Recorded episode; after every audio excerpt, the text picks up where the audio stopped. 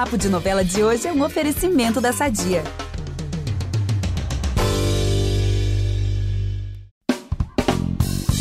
No início dos anos 2000, uma jovem gaúcha em torno dos seus 20 anos se tornou um fenômeno da dramaturgia brasileira logo em seu primeiro papel. O talento e os olhos claros dessa atriz que hoje tem duas décadas de carreira se tornaram uma marca registrada e desde a estreia, a presença dela na TV é mais do que bem-vinda. Eu concordo super, amigo. Não à toa, né? A gente tá aqui amando ver o retorno dessa atriz à Globo depois de 14 anos. E agora ela vem como a vilã Regina em Cara e Coragem. Nesse episódio, a gente tem o prazer de bater um papo de novela com a atriz Mel Lisboa. Muito bem-vinda, Mel. Prazer estar hoje aqui com você. Obrigada, prazer é todo meu. Olá, Vitor, Gabriela. Muito bom, adorei o convite. Obrigada. Ai, vai ser maravilhoso, a gente que agradece. A gente vai falar muito da novela das sete, da carreira da Mel na TV e no teatro. Então vamos que vamos, que esse papo vai ser maravilhoso. Eu sou Vitor Gilardi, apresento o podcast com a Gabi Duarte e a gente volta logo depois da vinheta. Impressionante como o tempo só te valoriza. Porque eu sou rica! Eu sou rica! Pelas rugas de Matusalém. Agora a culpa é minha, é isso? A culpa é da Rita! Mel, vamos começar já falando de cara e coragem, porque assim, o mundo precisa saber o que de fato rolou ou não rolou com a Clarice. e a Regina já admitiu que tá envolvida ali nessa história dessa morte. Então, assim, primeiro eu queria saber como que você analisa a Regina, né? Você acha que ela é uma vilãzona mesmo? Ou tem alguma coisa ali, alguma dor do passado que faça ela querer tanto poder, tanta grana? Como que você enxerga essa personagem? Que bacana a sua pergunta, Vitor. Obrigada. Porque é, é, interessante falar isso, assim, porque o estereótipo da vilã, né, dessa coisa mais maniqueísta que a gente está acostumado a, a ver e assistir, acho que com o tempo ele foi ganhando camadas, as personagens foram tridimensionalizando, né, elas foram é, se humanizando de certa forma. No entanto, eu acho que a Regina é de fato uma grande vilã, assim, uma vilã mesmo, né, nos moldes clássicos. Só que ela também é uma personagem contemporânea. Então, é, já é mostrado um, as origens dela, as dores dela, as feridas. É claro que por, por ela ser vilã, muitas vezes você condena as feridas dela, mas são feridas. É, são são é, questões que fazem, que humanizam de certa forma, né? Porque são são cicatrizes que ela carrega que talvez tenham formado a, a, personalidade dela e talvez por isso ela tenha se tornado uma pessoa tão ambiciosa, tão manipuladora, tão gananciosa. Mas de fato ela é, ela é. Assim, isso é muito legal, porque são personagens que a gente se diverte fazendo, eu acho. Pelo menos eu me divirto fazendo. Mas acho que é isso. Assim, a Regina, ela sim, ela é vilã, ela tem todas as características da vilania tradicional, mas por, acho que por ser 2022, a gente não, não pode simplesmente deixá-la assim, ela é má porque ela é má. Ela tem as histórias dela, as dores, os traumas, que aí ela acaba fazendo o que ela faz. É uma justificativa, mas é, é, um, é isso, é, é, você tridimensionalizar, é você aprofundar a personagem. E uma das coisas que eu acho bacana dessa, desses personagens mais contemporâneos e mais complexos é porque a gente não consegue enxergar muito bem qual vai ser o, o, o, a trajetória até o desfecho deles, né? Porque justamente por ela não ser simplesmente uma, uma. Ela é uma vilã, mas como você tá falando, ela também tem a história dela, né? Que não justifica exatamente o que ela, o que ela faz atualmente, mas que serve como um contexto ali pra gente entender, tentar entender um pouco da, da da, das atitudes dessa personagem. Você acredita, por exemplo, que ela pode ter um caminho de, de redenção ao longo da novela? Ou você acha que ela vai continuar nessa toada aí da vilania, da manipulação, porque ela é bem aquela que vai ali pelas, né, pelos cantinhos ali, uma palavrinha uhum. aqui, outra ali, maravilhosa. Quer dizer, maravilhosa médio, mas assim. Sim, ela tem, né, a gente, ela a gente uma... como espectador, se diverte. Sim, exatamente. Ela tem uma atuação bem brilhante no que ela se propõe, né? É, legal. É que a história do vilão, para nós, espectadores, é, é aquela sensação de amar odiar, né? Acho que é isso que. É bem que é isso bacana. daí que define. é, exato. Agora, assim, por se tratar de uma obra aberta, a gente não sabe o que vai acontecer. Isso é é uma característica muito, muito forte da, da telenovela. É uma obra extensa e que vai de acordo com, com o que está sendo pedido, né? Assim, as pessoas, você entrega a obra com algumas, alguns capítulos de frente e à medida que vai passando, é, a, a, equipe de criação e a direção da, da Globo vai vendo como que o público está reagindo àquilo e vai moldando também a novela. Então, existe essa, essa questão que a gente não sabe muito bem o que vai acontecer com os personagens. Tudo pode acontecer, né? É, pode acontecer dela, dela, como você falou, de, de ir para um caminho de redenção, ou pode ser que não, pode ser que ela permaneça no, na, na, na vilania dela, na, nas, nas ambições dela até o final. É, eu não sei, mas eu, eu aposto e, e desejo que ela se torne, que ela permaneça vilã. Assim, porque, até porque, para a gente, como, como criador da personagem também, junto com a, com a autora, no caso a Cláudia Souto, a gente desenha aquela personagem, a gente vai criando contornos para essa personagem, e se no meio do caminho ela acaba tendo que mudar, a gente também tem que se adaptar muito a isso, né? E, mas isso, isso é normal, isso acontece. É, mas eu acredito, pelo andar da carruagem, que a Regina vai continuar má até o fim. é, é, essa é até uma das grandes magias da telenovela, nessa né? questão da obra aberta. E que bom que agora, com a vacinação, a pandemia um pouco mais branda, a gente pôde voltar a ter novelas que são obras abertas. Sim. É justamente essa. Eu sempre penso na cabeça do ator e da atriz, assim, né? Porque, cara, tudo pode acontecer, né? O personagem pode morrer no meio do caminho, às vezes, do nada. É, o personagem pode ter uma mudança, um, um, um, arco de transformação absurdo, e você tem que estar preparado ali para tudo, né? É. Mas eu, eu fiz essa pergunta da redenção muito porque a gente tá começando a acompanhar a história da mãe, da Regina agora, e aí quando entra a mãe no jogo, a gente já fica meio assim, ih, peraí. Porque mãe, né, traz uma. Verdade. Humaniza ainda mais, né, os personagens. Então. É, essa, essa foi uma, uma dúvida que eu tinha. Mas interessante saber que você torce pra ela continuar vilãzona até o fim. Vamos ah, ver. eu torço, eu torço. Mas assim, tô super aberta. A história da mãe, nesse caso, é, eu acho que piora a vilania dela. Olha. Primeiro porque a Guida Viana é uma monstra, uma atriz extraordinária. Então ela faz essa personagem de uma maneira excelente e ela muito muito muito boazinha, muito simples, muito, né? E, e a Regina vai para cima dela sem dó nem piedade. Então, assim, eu acho é. que piora bastante. É, porque fazer vilania com a própria mãe já é uma com a outra própria camada mãe, de... é, Dá é, mais raiva, piora gente. Dá mais raiva. Dá mais sim. raiva da vilã. Agora, eu não poderia deixar de fazer essa pergunta, tá? Porque todo mundo quer saber. A gente grava aqui, né, Vitor e eu, o podcast aos domingos, que a gente dá spoilers de todas as novelas. E a gente fica, meu Deus, né? A gente fica aqui doido querendo saber qual é a relação exata, pelo amor de Deus, da Regina com a morte da Clarice, né? Porque a gente já sabe que ela participou da morte, o público já, já tá entendendo que ela tá totalmente, não com uma mãozinha, né? Mas com o braço inteiro ali envolvido na, na morte da Clarice. Tem como, Mel, por favor, você dá pelo menos o eni é, desfazer esse enigma, né? Dar uma pista, uhum. dar um spoiler aí, né? Porque essa novela é cheia de enigma, né? Olha, Gabi, eu adoraria poder te dar esse spoiler, mas Ai. eles mantêm esse mistério até pra gente. Jura? A gente não sabe. Eu tenho um spoiler para dar, só que eu não posso dizer o que aconteceu, mas a gente começou a gravar umas cenas secretas. Hum, Olha e elas vão geralmente isso acontece no fim da novela, né? Verdade. Adoramos. Mas assim, já tem. Só que ninguém sabe de nada. Essas cenas não são não são faladas, ninguém sabe o que aconteceu com ninguém, só, só, tem assim uns, uns, um, uns adendos, saíram uns adendos que o pessoal está gravando cenas secretas. Então eu imagino que nessas cenas esteja mais ou menos um pouco a revelação. Não sei se tudo, porque eu também não sei quais são as cenas. eu, eu também estou super curiosa porque eu já perguntei, né? Já cheguei, tentei chavecar a Cláudia. tentei falar, mas e aí? Não, nem, não sai nada dali, gente. Mas o que, que a sua intuição É um- diz, Mel, assim, como uh, telespectadora, né, que tá super por dentro da novela? O que, que você acha? Olha, o que a minha intuição diz, pelo que eu, pelo que eu gravei, pelo, pelo que eu- o texto está me dando, é que não é uma coisa de uma pessoa só. A Uhum. começar porque pelo que a gente já até viu, assim, de, é, da, da relação do Ângelo, né, com ela, o Samuel envolvido, mas sem saber das coisas.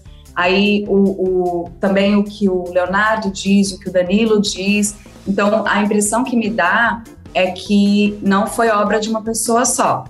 O que aconteceu aquela noite com a Clarice, que a gente não sabe nem o que foi que de fato aconteceu, só sabemos o, o, o desfecho, que foi a morte dela, me parece que fizeram coisas juntos. Gente. É, cada hora parece uma pessoa envolvida, né? É, mas talvez o que eu acho é que no final das contas vai ter um culpado pela morte. Hum. É, Eles, é, me parece que eles fizeram algum combinado para talvez um outro objetivo, para não sei, para é, ah, não sei, realmente não sei, sequestrar a Clarice. Gente, olha. Mas, mas acabou que foi é, é, o desfecho foi a morte dela e, e, eu acho que isso tenha sido talvez obra de uma pessoa. Nossa. Cláudia Souto, pelo amor de Deus, que obra é essa que você colocou no ar pra gente É. ficar é. junto?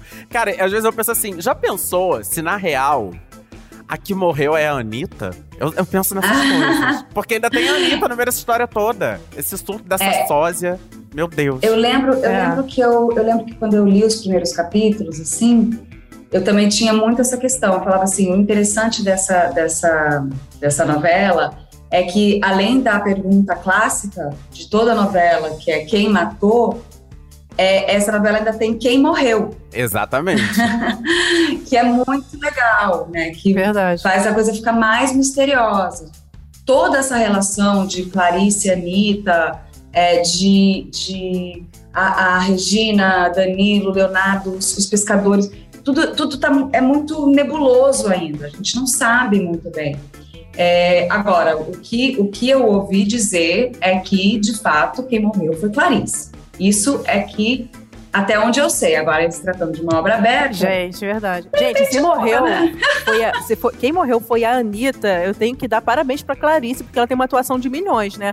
Porque ela sozinha na rua, ela fica ouvindo música assim, embolação da cabeça, mascando chiclete com os trejeitos É. super diferentes. Fala, meu Deus, Sim. até sozinha ela atua. sozinha ela atua, gente. Ela é assim, Oscar pra Clarice. É. Ela é melhor, muito melhor do que, que presidente da siderúrgica, ela é atriz, né? E a gente tá falando aqui muito da, da Clarice e da Anitta, né? A, a sósia aí da Clarice. E aí bateu uma curiosidade. Você, em algum momento da sua vida, né? Isso é uma coisa muito louca, gente. Você já encontrou alguma sósia sua, alguma pessoa mega parecida com você? E ficou, meu Deus, que pessoa parecida. Não, tem gente que eu já vi, sim, muito parecida comigo, sim. É que a gente, por se conhecer tão bem, muitas vezes a gente não... A gente identifica que a pessoa é parecida, mas vê as diferenças, né? Mas sim, eu já vi pessoas bem parecidas comigo de verdade. Agora, é engraçado você falar isso. Uma vez, eu estava fazendo um filme em Curitiba e a, a continuista, quando ela chegou, eu olhei pra cara dela, gente, ela era, ela era a Fernanda Vasconcelos. meu Você não Deus. tá entendendo. eu fiz assim. Aí eu, eu conheci ela, eu falei assim. da- daqui a pouco eu olhei pra ela e falei: vem cá, deixa eu te falar, você é a cara da Fernanda Vasconcelos. Eu assim, Eu já, já dei até autógrafo pela Fernanda. Porque a pessoa Meu não Deus. acreditou que não era a Fernanda. Meu Deus, gente. Ah, tá bom, vai. Aí eu, sério, aí eu, eu fiz uma foto com ela e mandei pra Fernanda. Mandei pra Fê. A Fê mesmo Ah. falou: gente, ela é igual. E lembrei aqui da Fernanda de Muito Freitas e da Débora Seco, Eu né? ia falar Vitor? isso. É. A Fernanda de Freitas veio aqui no podcast, ela contou que já deu autógrafos passando por Débora Seco. É. Porque ela falou, cara, eu não vou acabar com a alegria do fã que tá aqui jurando que eu sou a Débora Seco. Então ele me chamou de Débora Seco. Exato. Gente, o autógrafo É. é. ah, Débora Seco. E é isso, né? É, Ai, elas eram muito parecidas, Muito. né? Eu acho que há uns anos. Acho que hoje em Sim. dia elas já não, já não são mais tão parecidas, mas já foram bem parecidas. Não, Mel, aí agora, assim, vamos, vamos brincar de faz de conta. Porque eu acho. assim, Eu fico tentando imaginar a minha reação se eu estivesse andando na rua, sei lá, e brotasse uma pessoa igual a mim. Eu juro que eu não sei o que eu faria. E eu queria saber o que, que você faria se tivesse uma sósia sua. Alguém assim, tipo Anitta e Clarice, né? Totalmente idênticas, uma, uma a fuça uma da outra. Ah, não sei, viu? Eu nunca passei por essa situação. Assim, é o tipo de situação que a gente não sabe qual seria a nossa reação, né? Mas eu imagino que eu ficaria espantada. Sim. O Mel, é engraçado que esse perfil da Regina, assim, de ser ambiciosa, gananciosa e tal, se relaciona um pouco com o estereótipo. Mas, gente, estereótipo. Não tô dizendo que as pessoas são assim, mas estereótipo Tá. do signo de Capricórnio, né? Que não necessariamente corresponde à realidade, mas a galera na Morrer. internet faz piadas. E a gente tá aqui falando justamente com uma capricorniana que é filha de uma astróloga. Então, assim, eu Sim. queria saber como que é a sua relação com a astrologia, assim. Se você estuda, é, se você, sei lá, é, leva em consideração a astrologia antes de tomar alguma decisão importante, como que é a sua relação com, com esse universo? Ah, eu cresci ouvindo astrologuês a minha vida inteira, né? Assim, a astrologia faz parte da minha vida, porque fui criada pela minha mãe, minha mãe, mãe solo, né? Vendo minha mãe trabalhar muito, né? O dia inteiro, dando consultas e aulas e tal. E então, eu, isso, é, é- a astrologia, é como falei, faz, faz parte da minha vida. E é claro que eu sempre é, busco saber, né? E, e me amparar na, na astrologia. Então, eu abuso mesmo da minha mãe. Sua mãe é sua eu mãe, sou, sua eu sou filha astróloga. abusiva. Faríamos o mesmo, né? Eu sou filha abusiva nesse sentido. Eu chego, mãe, quando você puder, dá uma olhadinha pra mim nos trânsitos. Aí, né, perto do meu aniversário, você fala, mãe, dá uma olhadinha na minha revolução solar, se é melhor eu eu estar aqui em São Paulo, ou sei lá onde eu, onde eu posso estar, eu poderia viajar, né, para ver, eu tentar melhorar pro, pro, né, pro, pro meu lado. É, então, eu, eu sempre pergunto, assim, mas é engraçado você falar isso, dessa história da, da característica de Capricórnio, porque eu estava brincando com isso. E isso, isso mostra uma diversidade também, né? Mostra como que as coisas não são tão fatalistas assim, né? Não, se você tem um mapa igual de uma outra pessoa, não significa que você vai ser igual àquela pessoa, porque depende muito de muitos outros fatores, né? E eu estava falando, eu estava conversando com o Ícaro, com a, com a Natália Grimberg, que é, que é a diretora e tal, falando da, do, do que seria o mapa da, da, da Regina. Eu falei, bom, o mapa da Regina eu acho que é parecido com o meu. eu falei, mas eu juro que eu não sou parecida com a Regina. mas é por conta das características, sabe? De, de ter, eu, tenho, eu sou Capricórnio, ascendente Virgem, Lua no Escorpião, então não é Olha, fácil. É, menina. É. É. gente, olha só, eu, ai, meu Deus do céu, pior que meu mapa, ele também me- é, é câncer com sagitário e leão. E assim, eu Nossa. sinto às vezes que eu tenho uma certa. É, ai, gente, como que eu falo isso aqui sem me comprometer?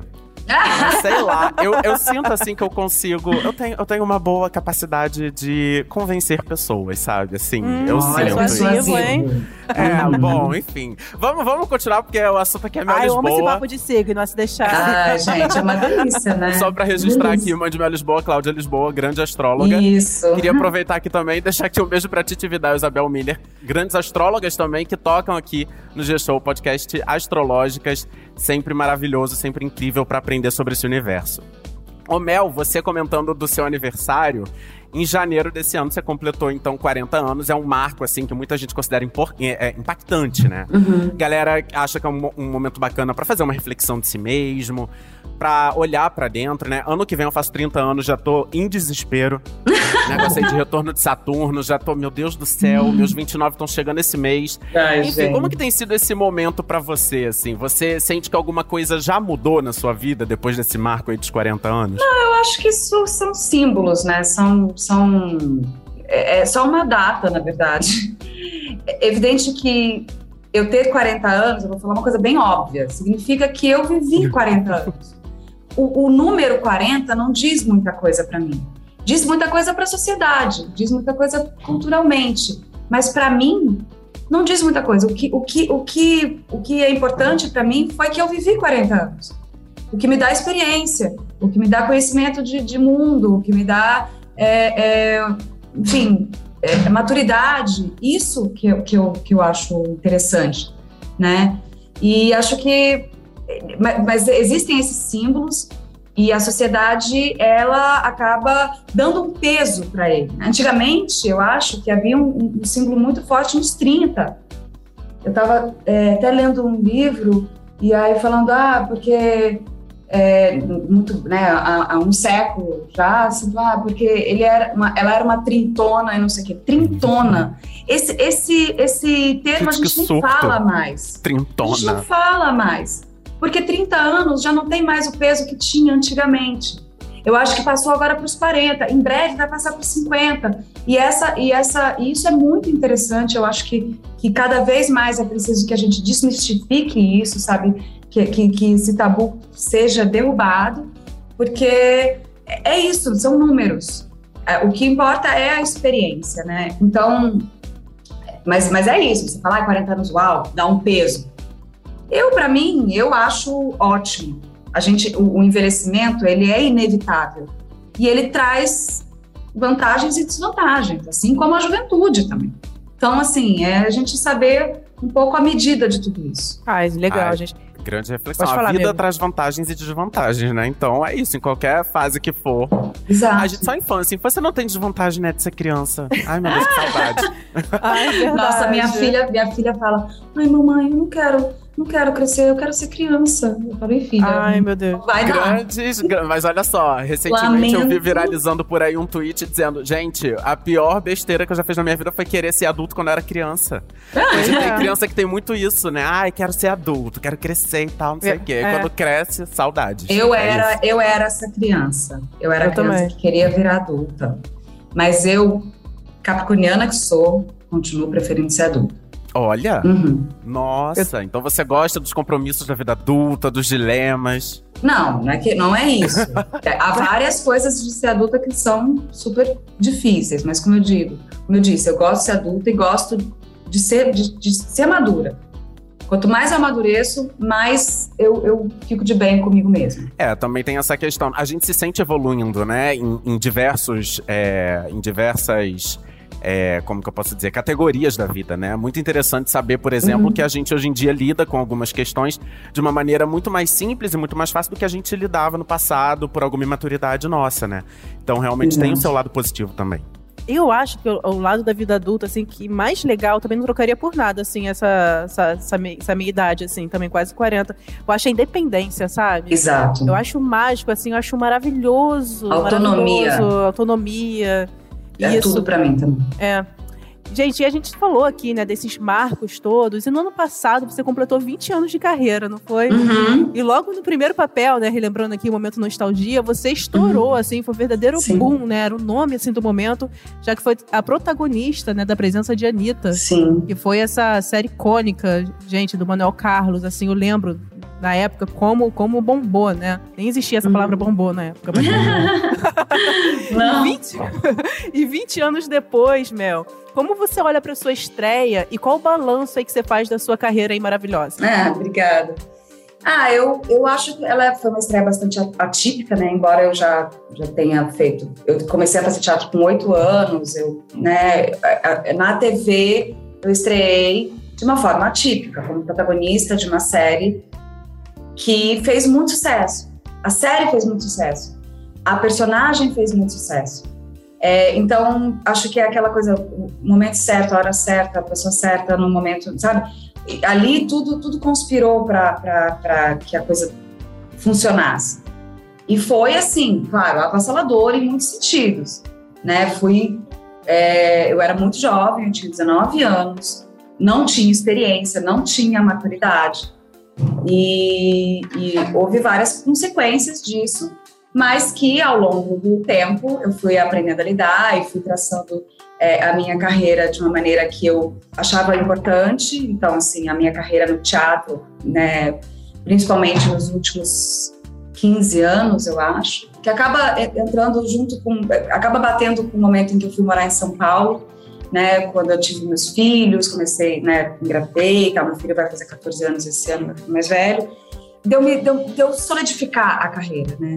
Eu acho que isso é, é muito importante, você ter uma, uma uma solidez, uma carreira com, com, com, um estofo, né? Que você possa, você esteja mais preparado, que nada, né, nada mais é, é tão, tão definitivo. Então, por exemplo, eu estou falando isso porque lá em Anitta, tem uma coisa que não mudou em mim de lá para cá, e que eu acredito que talvez não vá mudar, que é a vontade sempre de querer fazer bem, de querer fazer o melhor que eu posso fazer. É, de estar sempre buscando é, fazer o, o, melhor que eu posso. Então, lá eu tinha isso, mas lá é, era um ou tudo ou nada. Era um ou tudo ou nada. Era uma aposta muito grande de todo mundo, minha inclusive. Hoje em dia já não é mais assim. Há, há 20 anos, 21 anos que eu, que eu trabalho profissionalmente, e nesses 21 anos eu tive coisas que, que, que fizeram muito sucesso, fiz trabalhos com muito sucesso, fiz trabalhos que não foram que não tiveram sucesso, trabalhos que foram fracasso, e isso não definiu exatamente. É, é, é, isso constrói a minha carreira. Isso faz com que eu aprenda. Inclusive, os, os, os fracassos e, e as, enfim, as, as, os trabalhos que não deram certo, eles me ensinam muito exatamente o que eu não quero fazer, o que eu percebo que é para que qual lugar que eu não devo ir, sabe? Então, hoje em dia eu já não tenho mais esse temor que eu tinha antigamente. Isso a experiência me, me, me proporcionou de novo ela. Gente, que bacana. Você sabe que presença de Anitta é um marco na minha vida, porque na época eu tinha de 7 para 8 anos.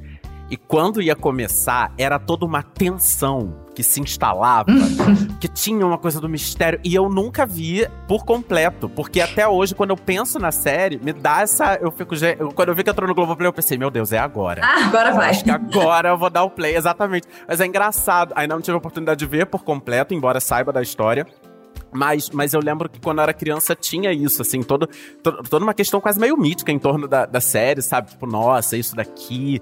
Ah, não, de fato, não é uma, uma série infantil, então de é fato. Que ela não é uma série tá... apropriada pra, Exatamente. Pra, pra Mas é muito engraçado como que marca, né? Esse, esse, esse título sempre foi um um marco realmente para mim, um marco sensorial, embora eu não tenha estabelecido uma relação direta com a história em si da série, assim, é, é, é uma série que para mim é bem instigante, bem intrigante. É. é bom, eu, gente, eu tô amando que a gente tá falando de várias Anitas, né? Tem a Anitta da novela das sete, tem a Anitta da presença de Anitta, que influenciou o nome da Anitta, Anitta da com Anitta vocês, né?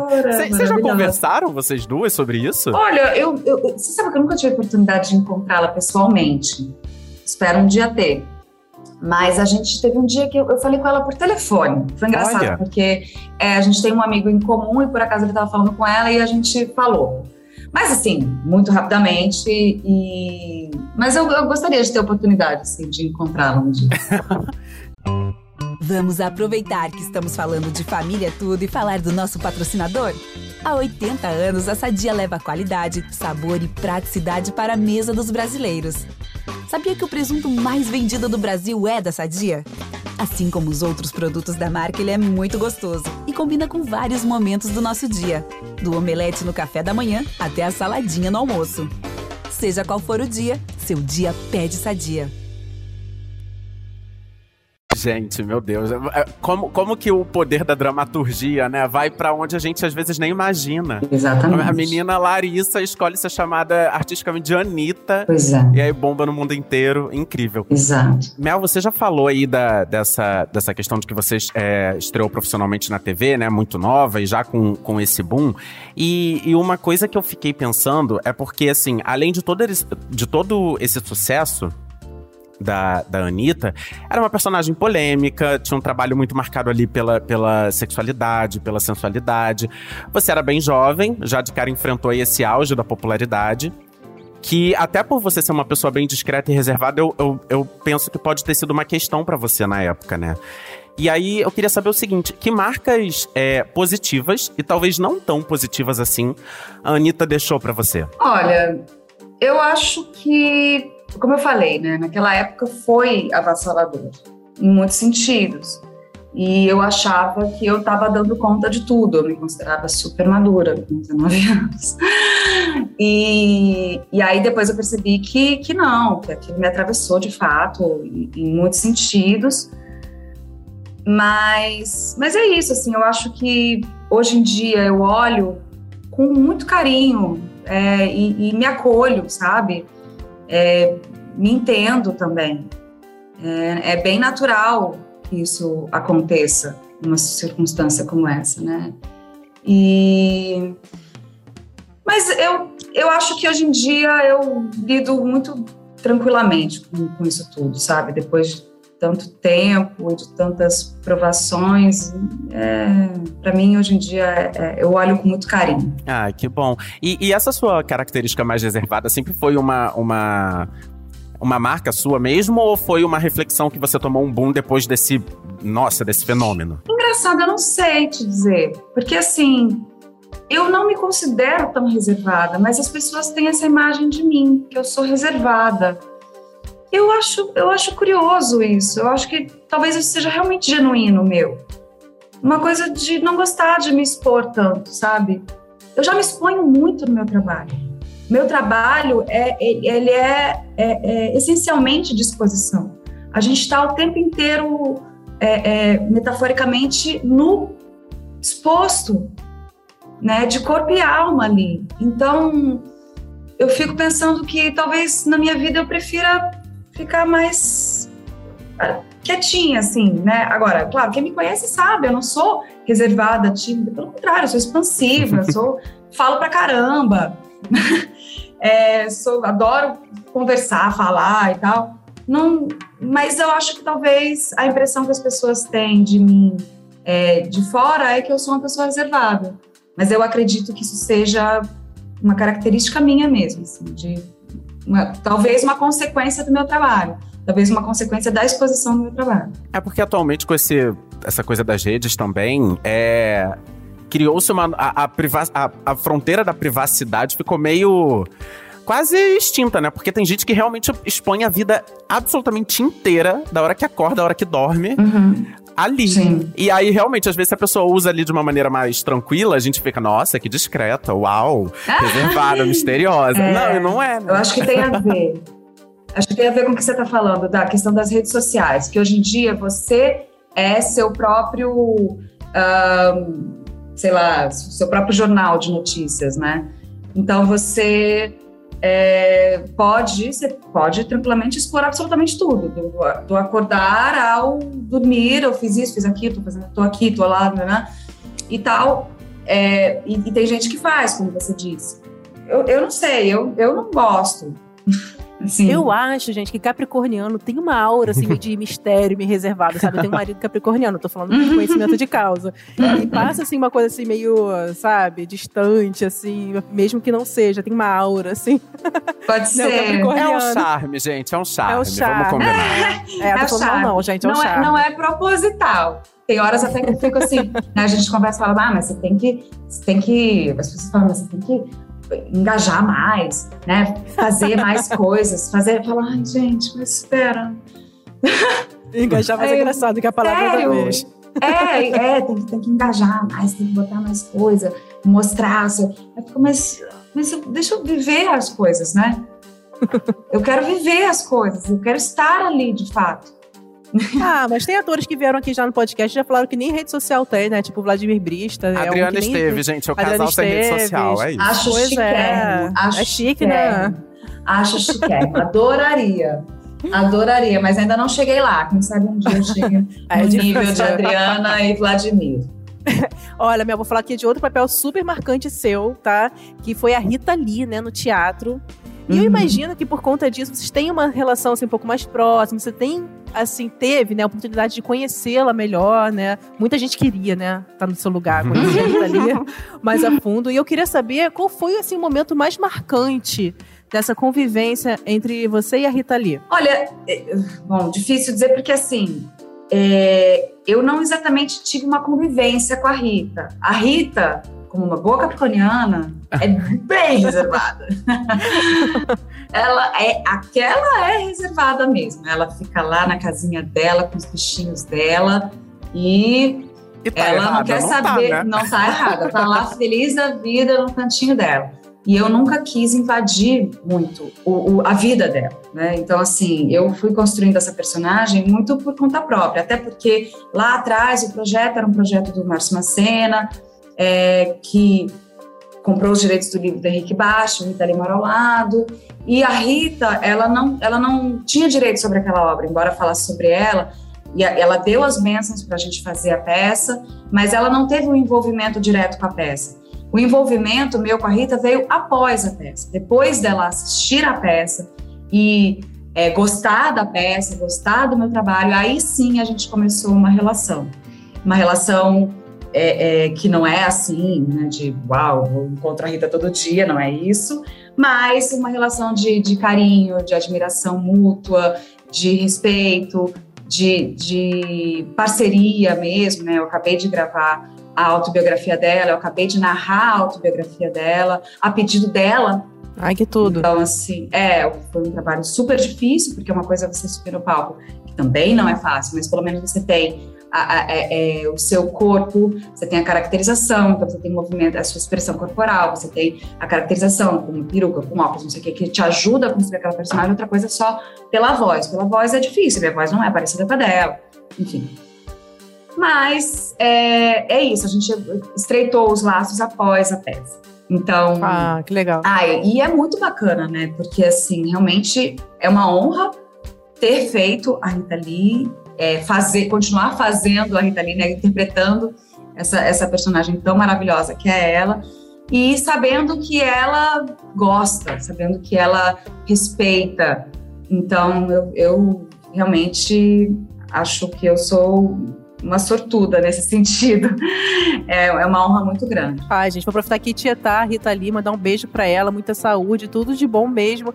Eu tenho, né, um azulejo a decorativo aqui em casa, eu comprei num momento, assim, super simbólico da minha vida especial, com o contorno, assim, do desenho da Rita, escrito um belo dia, resolvi mudar. Sim. Sabe, é super especial para mim esse azulejo, assim. Então, ela, as músicas dela, Sim. né, não só para mim, mas tem um com certeza Não, cada, cada pessoa vai ter uma música, assim, para chamar de sua, da Rita, né? Sim. E recentemente, né, ela disse que tá curada do câncer, graças a Deus. Ainda todo bem. mundo tava esperando Sim. por essa notícia. Sim. Então, um beijo, Rita. Todo o nosso carinho para você. Todo o nosso carinho. Perfeita. E aliás, eu soube de um burburinho, né? Sempre um burburinho aí de que a peça vai virar filme. É real? Oficial? Como tá esse projeto? Olha, eu não tenho, eu não, eu não tenho envolvimento com esse projeto. Eu sei que ele estava acontecendo, eu até cheguei a fazer teste, mas parece que ele ele tá ele, ele parou em algum lugar, assim. Não sei muito bem tem também um projeto de um documentário, então não sei se eles estavam fazendo o primeiro documentário, depois que teve a pandemia no meio, enfim, eu não sei em que, em que pé que tá isso, não. Eu sei que há a possibilidade, sim, aí, aí eu tenho envolvimento nisso, da peça voltar ano que vem, só que aí não seria mais só, ó, spoilers é o que eu tô dando, não seria o Rita Lee ao lado, exatamente, porque a gente não pode ignorar o fato de que a Rita escreveu a autobiografia dela depois de ter visto a peça. Ela assistiu a peça e esse foi o gatilho dela, dela fazer, escrever a autobiografia, que era uma coisa que ela tinha vontade há muito tempo, e ao assistir a peça, ela então é, resolveu mudar e fazer a sua autobiografia. E então a gente voltando com a peça, a gente não pode ignorar o fato de que ela fez autobiografia, então a gente iria fazer uma peça que tem a mesma equipe criativa, todo mundo, é, várias cenas iguais ao Rita Lee Mora Lado, mas a gente, ia, a gente iria fazer baseado na autobiografia dela, com a Rita, aí sim, agora no projeto com a gente. Ai, doida pra sair do papel, torcendo. Isso, é, uhum. tomara que saia do Vamos papel. torcer gente, pra que tomara que... vamos torcer. Estamos, estamos trabalhando pra isso. Não, e tudo que envolva, gente, Rita Lee, os grandes ícones da, da, pô, da nossa arte, né? Tomara que saia do É, papel, mesmo é filme, documentário, peça, livro. Sim, tudo. O que tudo. vier, que, exatamente. E que seja bem feito, e que com certeza vai ser, e tomara. É, agora, Mel, sua carreira no teatro é super assim, extensa, aclamada. Recentemente você estrelou Misery, peça baseada na obra de ninguém menos que Stephen King. Uhum. Sim. Na história você interpreta a enfermeira Annie, que acaba cuidando do seu grande ídolo. Estabelece ali uma relação meio doentia com ele, né? Sim. Teve uma temporada agora aqui no Rio. Agora, quando e onde a gente vai poder conferir essa montagem novamente? Ah, que legal. A gente vai voltar ano que vem, em fevereiro, em São Paulo. Vai fazer um, vai fazer um final de semana em dezembro em, em, em Vitória. E depois a gente vai fazer uma pequena turnê, depois da, da temporada de São Paulo, por algumas cidades. Eu não tenho certeza das cidades, então eu não vou, não vou aqui falar, preciso ver com, com, com o produtor.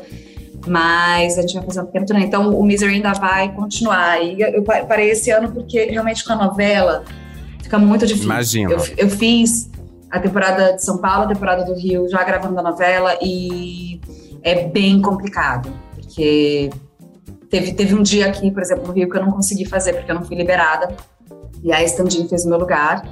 É, mas é, é, sempre uma tensão, né? Às vezes tem que sair correndo, ah, você chega em cima da hora, então é, a gente resolveu passar essa turnê e essa outra temporada pro ano que vem, quando a novela já vai ter terminado. Ah, bacana. Tomara que voltem ao Rio, gente. Pelo amor de Deus. É, Por sim, favor, é acrescentem muito Rio de Janeiro Foi nessa um turnê. sucesso a, temporada do Rio, foi o máximo. Um, casa cheia sempre. Amém. E uma coisa que eu, acho, que eu achei interessante na história é essa relação fã-ídolo. E aí eu fiquei pensando assim: tem algum ídolo seu que, sei lá, na presença dele talvez você não, não, não soubesse como se comportar. Claro que sem estabelecer relação doentia. Uhum. Mas que talvez você fosse ficar meio assim, meu Deus, o que, que eu faço aqui agora? Eu sempre penso nisso, porque, gente, se eu encontro a Rihanna na minha frente.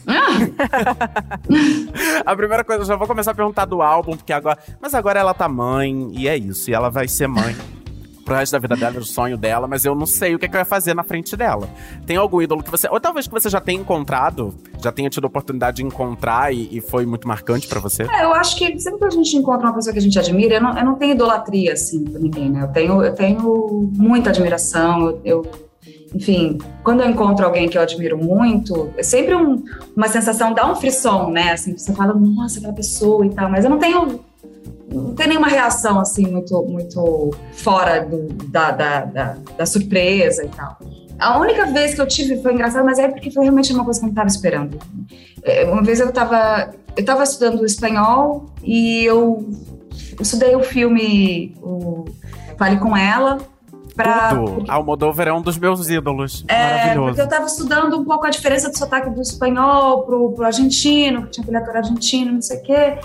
E eu fiquei estudando esse filme, eu vi várias vezes e fiquei prestando muita atenção naquele ator argentino para entender a diferença do, do, do, do sotaque, as diferenças né, dos dois, do castelhano ali.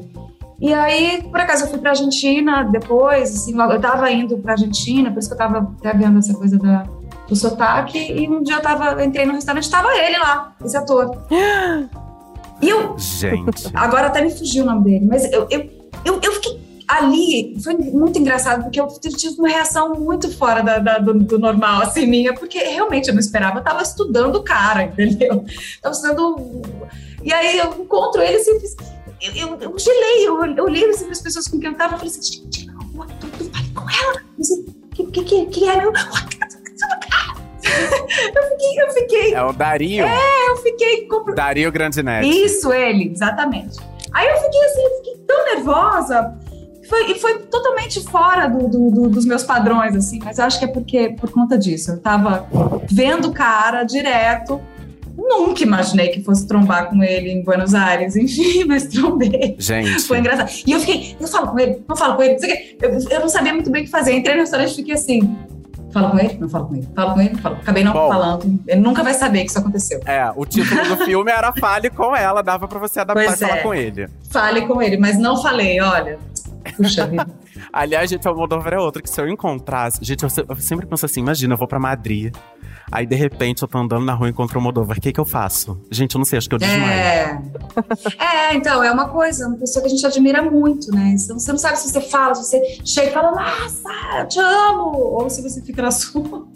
São reações meio inesperadas. Eu só queria sair bem nas fotos, sabe? Com, com os meus grandes ídolos. Eu tenho uma foto com o Gil que eu fiquei super lamentando, porque eu falei, cara, eu não vou postar essa foto nos 80 anos do Gil, porque eu tô tenebroso na foto. Eu falei, gente, não é possível. Eu tenho também uma foto com a Baby que eu fico, ai, cara, não. Assim, eu já postei no- na época, eu postei, mas eu fico, ai, cara, eu tava tão horroroso nessa foto. E eu também. Eu tenho uma foto com a Baby e com o Moraes Moreira. Olha! Sabe, com os dois. E eu tava assim, horrenda naquela época. Eu me achava horrenda naquela época, mas enfim, tá Eu ia falar isso, deixa, deixa o tempo passar, vocês vão olhar com essas, pra essas fotos com mais carinho. Não, Verdade. Mel, olha, se eu te mostrar, você vai ver que não tem como. Foi um presente pro João não ter postado essa foto nos 80 anos dele. Porque, olha, meu Deus do céu. Mas enfim, vamos lá. Ô, Mel, você comentando essa, essa, essa vida corrida aí de Rio de Janeiro, mas você mora em São Paulo, e aí tem peça, e tem novela, e, enfim.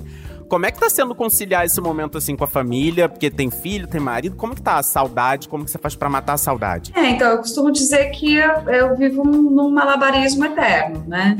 É, tento ali segurar as coisas sem deixar a, a, a, a peteca cair. Mas é evidente que em alguns momentos rola uma frustração da minha parte ou da parte dos meus filhos, assim, de, puxa, ah, tem uma apresentação, não sei o quê, eu tenho gravação no dia, não posso ir. Não, não tem muito o que fazer, eu converso com eles, a gente sabe. Assim, essa semana eles estão aqui no Rio comigo, porque estão de férias, então eu trouxe. Eu vou, a gente vai encaixando do jeito que dá, mas eles também já são um pouco mais, mais grandinhos, assim. Então dá para conversar, eles entendem. Não que, a, a- não que não haja falta, não que não sintamos saudade, a gente sente saudade.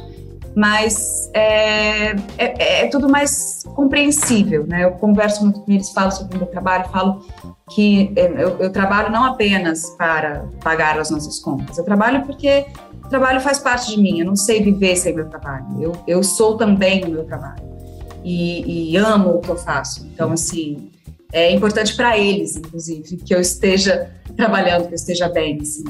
Então, eu acho que isso sendo conversado, tudo fica mais leve e, e, e a gente consegue resolver melhor, assim, as, a, essas frustrações também, quando elas acontecem. O diálogo é a base de tudo. Eles estão quantos anos mesmo, Mel? É, o Bernardo tá com 13 e a Clarice tá ah. com 10. É, já tem mais independência, mais autonomia, né? Eles têm é. alguma veia artística também, não? Tem, é muito difícil não ter, né? Assim, é. porque eles vivem, nasceram nas, literalmente nasceram no teatro, nasceram no. Literalmente. Eu fiquei, fiz peça grávida dos dois até os oito meses, nasceram. Olha. Um mês eles estavam na coxinha do teatro.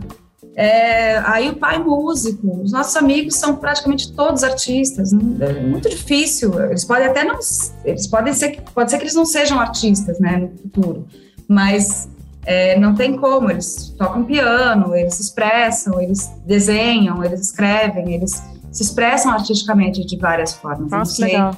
É, não sei se, não sei o que, que, que, eles vão decidir fazer da vida deles. Né? Ah, incrível. Mas, mas só incrível. de crescer nesse, nesse universo já, nossa, Vários já é um, um ponto de partida e tanto, seja porque é. eles forem fazer, escolher de profissão, né? Uhum, porque trabalhar essa sensibilidade artística é, é é incrível pro ser humano, Exato. primeiramente, né? E depois é. a aplicação profissional fica no segundo plano. E, Mel, a gente falou aqui de tantos projetos seus e vem aí, né, a terceira temporada de Paciente 63, né? Uhum. A audiosérie do Spotify, no qual, no qual se interpreta a psiquiatra Elisa Amaral. Exato. Já tem data para estreia aí pro público conferir as novas emoções da série ou ainda tá no ar? Olha, não tenho data fechada. A gente começou a gravar agora.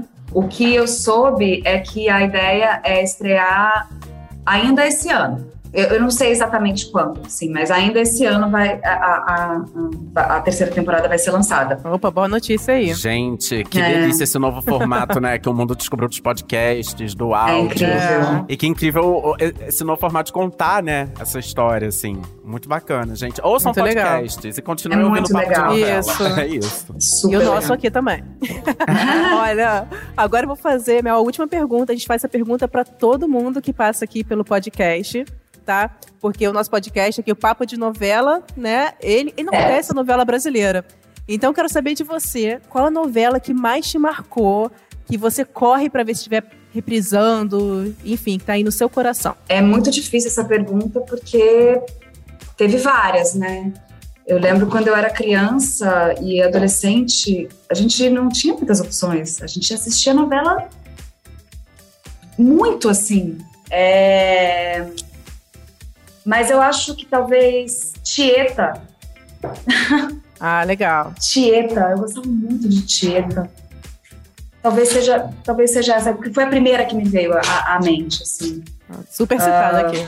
É, não, é. é, tem muitas, assim, mas, eu, mas eu realmente eu assisti a muitas e, e gostava de várias, assim. Eu era, eu, eu, gostava bastante, mas eu não lembro, eu não lembro exatamente agora Tô na dúvida, mas acho que Tieta, Tieta eu posso, é, assim, como pulou na minha mente, vou, é, vou deixar Tieta. Mas essa né? resposta, exatamente essa resposta é um clássico. Tanto Tieta quanto. Gente, mas vale tem muitas. Tudo. É, não, e muitas. a galera fala, cara, mas tem uma lista. Não, porque uhum. depois vou, a gente vai desligar aqui eu vou falar, puta, podia ter falado tal. é. Não, mas é bem isso mesmo, porque. E aí é uma coisa que a gente sempre comenta. Porque, cara, como que você vivendo no Brasil, essa cultura da, da, das novelas, como é que você escolhe uma somente? Porque, assim, é, é uma das coisas que a gente faz de melhor, sabe? Então, assim, tem é, inúmeros é, exemplos de novelas. São anos e anos. Exatamente. É. São 70 anos de teledramaturgia brasileira. Escolher uma é um desafio, mas muito bem escolhido com Tieta. Maravilhosa, arrasou. É uma novela realmente sempre bem citada. Mel, super obrigada por esse papo. Um prazer bater esse papo de novela contigo. Muito sucesso em tudo que você fizer. Volte sempre, viu? Eu que agradeço. Muito obrigada. Foi uma delícia. Amei. Obrigada, Mel. Sucesso, hein? Pra nós. E quando souber aí a história de Clarice, volta aqui, conta pra gente. A gente não vai esperar, ah, não. Pode deixar. Segredinho. Pode deixar. Tá bom? Beijo. Certo. Beijo, Beijo gente. grande. Gente, amei. Não conseguimos ali uma pista da morte da Clarice. Mas, pelo menos, ela já deu ali entender que, de fato, Regina tá envolvida, deu essa pista aí de que é uma obra coletiva, ao mesmo tempo que talvez um só seja responsabilizado. Ela só aumentou os suspenses de que Cláudia Souto preparou, né, pra gente. Vamos combinar, porque. Ah, é. Enfim, gente, só ficando ligadinho realmente em cara e coragem pra saber o que vai rolar. Mas pelo menos a gente ganhou spoiler aí de projetos, né, dela, super legais aí, né? Talvez tenha um filme aí da Rita Lee, gente, torcendo horrores aqui. Ai, torcendo muito, gente. Vem muito aí porque a Rita merece. Mas por enquanto, o podcast Papo de Novela fica por aqui. Lembrando sempre que de segunda a sábado tem um episódio curtinho aqui contando que vai bombar no capítulo de Pantanal. E todo domingo eu e Gabi fazemos uma fofoquinha contando que vai rolar nos capítulos da semana de todas as novelas que estão no ar, então não perca. É isso aí. Para ouvir os nossos programas, você pode usar o Globoplay ou entrar no G-Show. Nos aplicativos de streaming, é só procurar por Papo de Novela. E aí, dependendo da plataforma que você usa, não deixa de seguir o podcast, gente. No Spotify, Amazon, Deezer, Apple Podcasts, segue lá, porque você vai receber uma notificação toda vez que tiver um novo episódio disponível. Verdade, amigo. Olha só, eu sou a Gabi Duarte e apresento esse programa ao lado do Vitor Gilardi. Nós também produzimos e assinamos o conteúdo desse podcast. A edição é do Nicolas Queiroz, que faz mágica, né? Então é isso. Até a próxima. Beijos, pessoal. Bezo.